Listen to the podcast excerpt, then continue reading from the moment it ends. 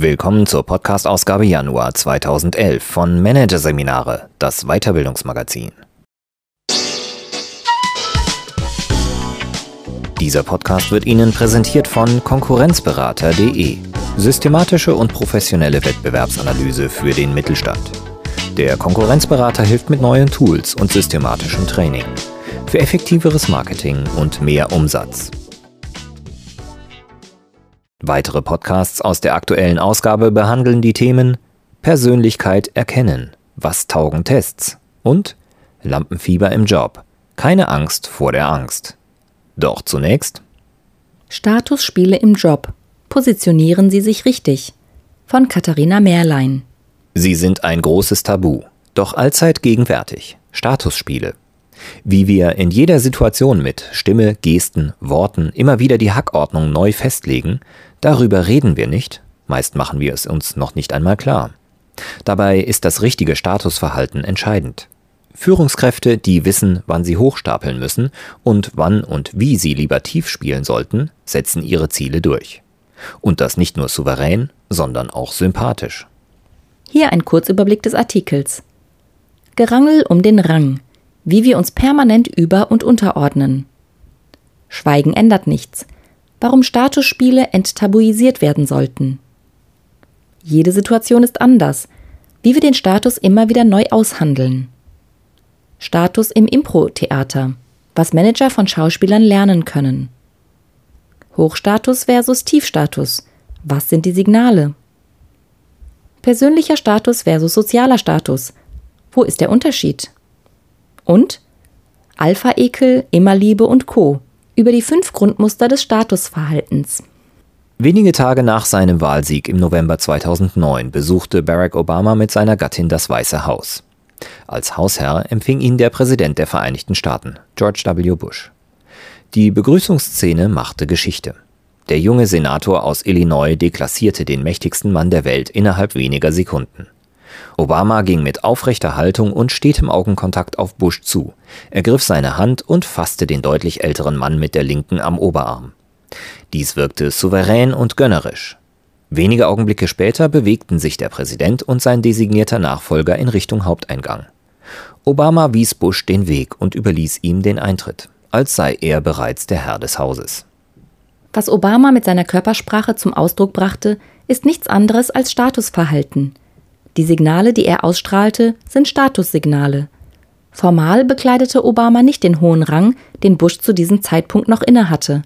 Doch aufgrund seines Wahlsiegs fühlte er sich innerlich überlegen, und das zeigte er. Freilich ohne George W. Bush auf offensichtlich arrogante Weise zu behandeln. Dass es in der Politik um Statusfragen geht, ist keine Frage. Bei Bundestagsdebatten oder wenn Staatschefs sich begrüßen, untersuchen wir die eingefangenen Fernsehbilder automatisch danach. Wer zeigt durch seinen Auftritt, dass er höher steht als sein Gegenüber? Wer hat mehr Gewicht? Wie verteilt sich die Macht? In unserem eigenen Alltag aber blenden wir das Thema aus.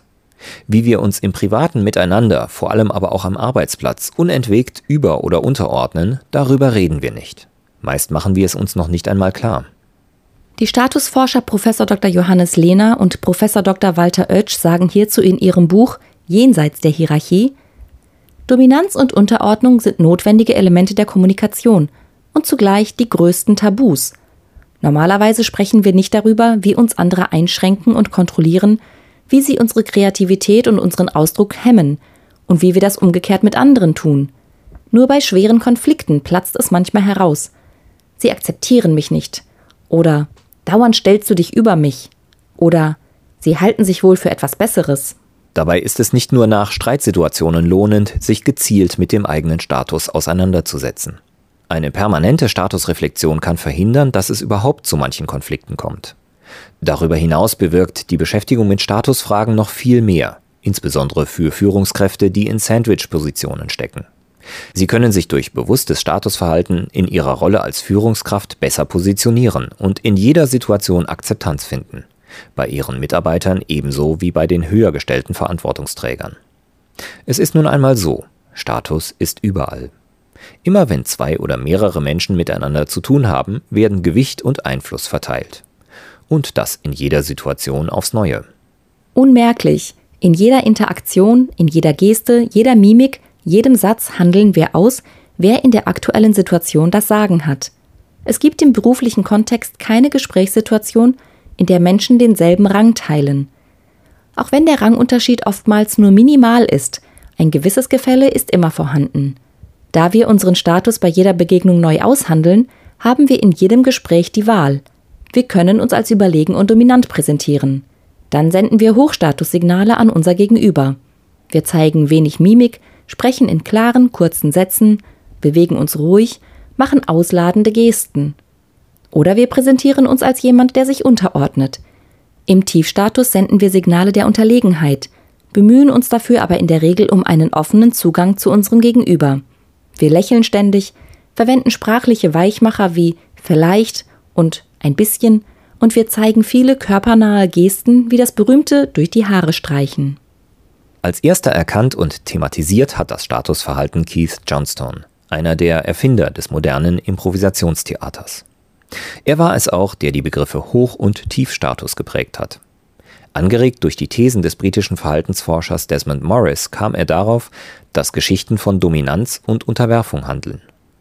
Seine Entdeckung, wenn er Schülern den Auftrag gab, sich auf der Bühne gegenseitig zu dominieren bzw. unterzuordnen, war ihr Spiel besonders lebendig und echt. Die Schauspieler brauchten sich nur in den ihnen zugeschriebenen Status hineinzuversetzen und schon entwickelten sich ihre Dialoge und Gesten von selbst. Auf den Business-Kontext übertragen bedeutet das, wenn Sie sich vor einem Gespräch klar machen, mit welcher inneren Haltung Sie mit Ihrem Gegenüber kommunizieren wollen, treten Sie besonders gewinnbringend auf. Dabei geht es jedoch keinesfalls darum, immer ein Hochstatusverhalten an den Tag zu legen. Im Gegenteil, wer etwa als Manager eine Unternehmensstrategie vorantreiben will, muss im Statusspiel mitunter tief stapeln, sich auf die Ebene der Mitarbeiter begeben und die Mitarbeiter gleichzeitig erhöhen, um sie für die neue Strategie zu gewinnen. Wichtig ist nur, das Ziel im Auge zu behalten. Dann kann das Tiefspielen den Weg zum Ziel ebnen. Ein Beispiel hierfür ist Christian Blanc, der Ex-Vorstandschef von Air France, so beschreiben es Lehner und Oetsch unter Berufung auf eine INSEAD-Fallstudie, übernahm die Fluglinie 1993 in einem schlechten Zustand. Statt wie sein gescheiterter Vorgänger mit einer Hochstatusstrategie drastische Kostensenkungen anzukündigen, wählte Blanc eine Tiefstatusstrategie, indem er den Status der Mitarbeiter erhöhte. Er sprach sie persönlich an, redete intensiv mit ihnen über ihre Meinung von der Firma, veröffentlichte Berichte aus der Belegschaft und so weiter. Die Folge? Seinem Kostensenkungsprogramm, das weit über die Pläne seines Vorgängers hinausging, stimmten schließlich 81 Prozent der Mitarbeiter zu. Das Beispiel zeigt, mit Status lässt sich spielen. Selbst ein CEO muss nicht immer chefig zackige Anweisungen geben, sondern kann sein Verhalten flexibel den Erfordernissen der Situation anpassen. Dies allerdings nur in demjenigen Rahmen, den der soziale Rang zulässt. Genauer gesagt, Ihr persönlicher Status, den Sie je nach Situation variieren, darf in seinen Signalen nicht gänzlich im Widerspruch zu ihrem sozialen Status stehen, den sie fest innehaben. Worin aber unterscheiden sich sozialer und persönlicher Status? Der soziale Status definiert sich über die formale Position in der Gesellschaft und im Unternehmen. Er resultiert aus Titeln, Ämtern und Auszeichnungen und findet seinen Ausdruck in Statussymbolen. Der Dienstwagen und die Zahl seiner PS, die Lage des Büros in einem oberen Stockwerk oder nahe am Erdgeschoss, die Zahl der Fenster im Büro, die Größe des Schreibtischstuhls, der dicke Füller oder der dünne Kuli. All diese Dinge drücken aus, welchen Rang im Unternehmen sie bekleiden. Ihren sozialen Status haben sie, und den kann ihnen so schnell keiner nehmen. Persönlicher Status hingegen ist eine Frage des Verhaltens. Er entspringt ihrer jeweiligen Haltung, die sie situativ in den gerade gegebenen Umständen einnehmen und ihrem Gegenüber entgegenbringen. Der persönliche Status ist mit jeder neuen Kommunikation potenziell veränderbar. Er entscheidet maßgeblich darüber, ob sie von ihrem Gegenüber als sympathisch oder unsympathisch, kompetent oder unfähig, selbstsicher oder unsicher wahrgenommen werden. Eben dies macht persönliches Statusverhalten so bedeutsam. Der soziale Status vermag den persönlichen nicht zu ersetzen. Denn als Führungskraft müssen sie sich ständig behaupten. Ein Amt alleine stattet seinen Träger noch nicht mit der notwendigen Autorität aus. Der soziale Status vermag den persönlichen Status aber zu unterstützen. Wenn die englische Königin sagt, I'm not amused, gefriert uns das Blut in den Adern. während derselbe Satz bei sozial weniger hochstehenden Menschen weitaus geringere Wirkung erzielt. Umgekehrtes gilt jedoch nicht. Das heißt, wer persönliches Hochstatusverhalten an den Tag legt, hebt in der betreffenden Situation damit nicht zugleich seinen sozialen Status. Und wer sich sogar komplett über seinen sozialen Rang hinwegsetzt, handelt sich schnell Probleme ein. Und zwar Probleme, die schwer zu lösen sind, weil die Ursache meist nicht erkannt wird. Ein Beispiel. Ein Mitarbeiter, zwei Meter groß, von kräftiger Statur und mit tiefer Stimme ausgestattet, hat seit zwei Jahren ein äußerst gespanntes Verhältnis zu seinem Vorgesetzten. Es begann mit einer Meinungsverschiedenheit, die zum Streit eskalierte. Irgendwann ging der Mitarbeiter zu seinem Chef mit den Worten Meinetwegen können wir gerne bei Null beginnen und unseren Streit begraben. Lassen Sie uns einfach eine dicke Betondecke darüber legen und neu starten. Das Ergebnis? Die Situation ist noch unbefriedigender als zuvor. Der Vorgesetzte redet nur noch das Allernötigste mit seinem Mitarbeiter. Was ist passiert? Der Mitarbeiter hat bereits durch seine körperliche Ausstattung und entspannte Art eine hochstatusbefördernde Präsenz. Allein dadurch könnte der Vorgesetzte mehr Respekt vor seinem Mitarbeiter haben, als es dem gegebenen Rollenverhältnis gut tut. Durch das, was der Mitarbeiter dann noch gesagt hat, hat er einen überschießenden persönlichen Hochstatus gegenüber der sozial höher gestellten Führungskraft eingenommen, was ihm nicht zusteht. Und dass ihm das nicht zusteht, bekommt er nun zu spüren. In einem vertretbaren Rahmen aber, und vor allem dort, wo die Karten des sozialen Rangs noch nicht verteilt sind, sollte jeder, der Geltung haben will, zu passender Gelegenheit Hochstatussignale aussenden. Zum Beispiel dann, wenn die Geschäftsführung ein neues Projekt beschließt und hierfür ein Team einsetzt, dessen Mitglieder alle auf derselben Hierarchieebene arbeiten. Tiefstatussignale hingegen sind zum Beispiel angezeigt, wenn Sie als Chef merken, dass ein Mitarbeiter Ihnen gegenüber verkrampft ist und sich nicht traut, mit Ihnen zu reden. Auf den Punkt gebracht, Flexibilität im Umgang mit Statussignalen ist die Grundlage für erfolgreiche Kommunikation. Hochstatus ist ebenso wenig automatisch gut wie Tiefstatus automatisch schlecht wäre. Ganz im Gegenteil. Beide Kommunikationsweisen haben Vor- und Nachteile, derer wir uns bewusst sein sollten. So können Hochstatussignale dafür sorgen, dass wir mit Distanz wahrgenommen werden, als selbstbewusst und respekteinflößend. Ein Übermaß davon schlägt jedoch schnell ins Gegenteil um. Damit wird unser Verhalten als arrogant, unnahbar und bedrohlich begriffen. Ebenso sind Tiefstatussignale eine Möglichkeit, als sympathisch, zugänglich und uneitel aufzutreten, während sie im Übermaß unsere Autorität untergraben und uns unsicher und auf naive Weise nett erscheinen lassen. Für den flexiblen Umgang mit Statussignalen hilft es, sich klarzumachen, wir verhalten uns äußerlich nicht immer so, wie wir uns innerlich fühlen. Mitunter fühlen wir uns innerlich klein, nehmen also einen inneren Tiefstatus ein, während wir nach außen hin den Macker raushängen lassen, also Hochstatussignale senden. Gerhard Schröder ist es vermutlich so ergangen, als er nach der Bundestagswahl 2005 trotz Wahlniederlage in der Elefantenrunde wie ein Sieger daherkam.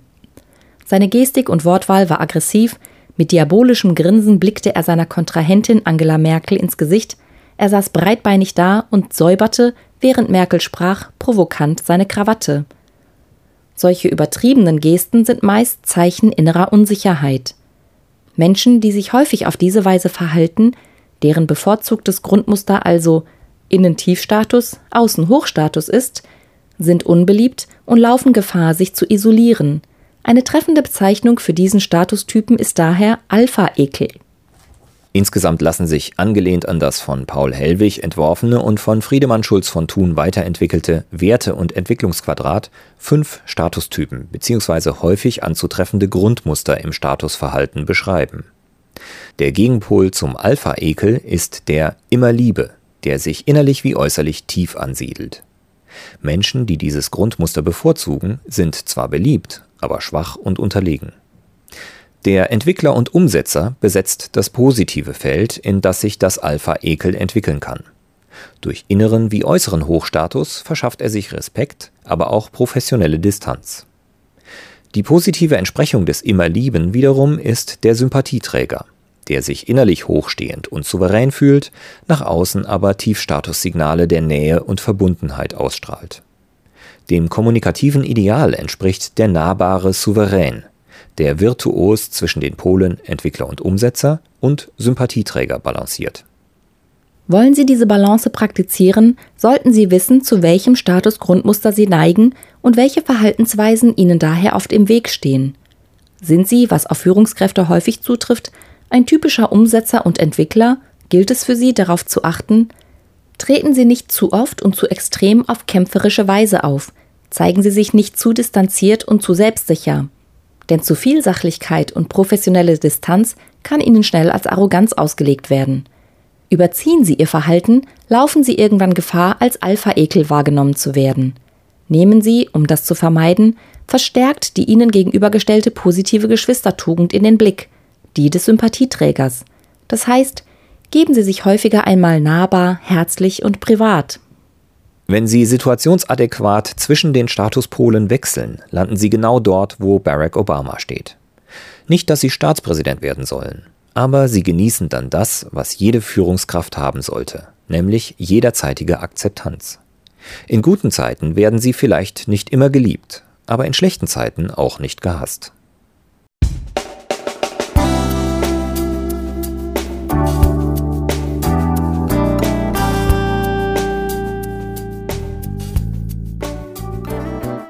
Sie hörten den Artikel Statusspiele im Job. Positionieren Sie sich richtig von Katharina Merlein. Aus der Ausgabe Januar 2011 von Managerseminare, produziert von Voiceletter.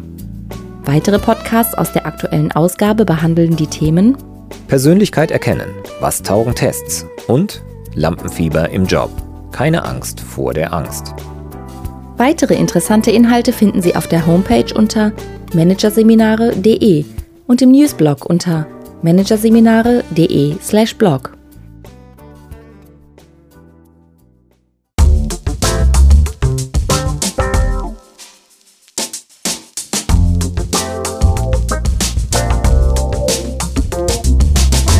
Das war der Podcast von Managerseminare, das Weiterbildungsmagazin. Ausgabe Januar 2011. Dieser Podcast wird Ihnen präsentiert von www.konkurrenzberater.de. Konkurrenzanalyse als Navigationssystem für den Wettbewerb. Übrigens, immer mehr mittelständische Unternehmen investieren in eine professionelle und systematische Wettbewerbsbeobachtung und sind dadurch schneller am Markt, machen mehr Umsatz, kommunizieren klarer.